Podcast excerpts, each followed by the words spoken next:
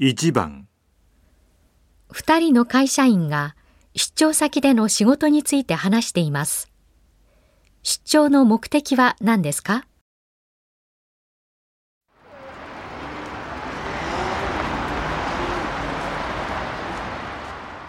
大阪は久しぶりだな。そうですね。本当はもっといい話をしに行きたいところですけどね。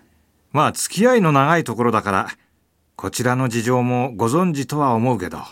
そうですか。でも、こういう時は、ちゃんと先方の顔を見てご説明するのが一番だね。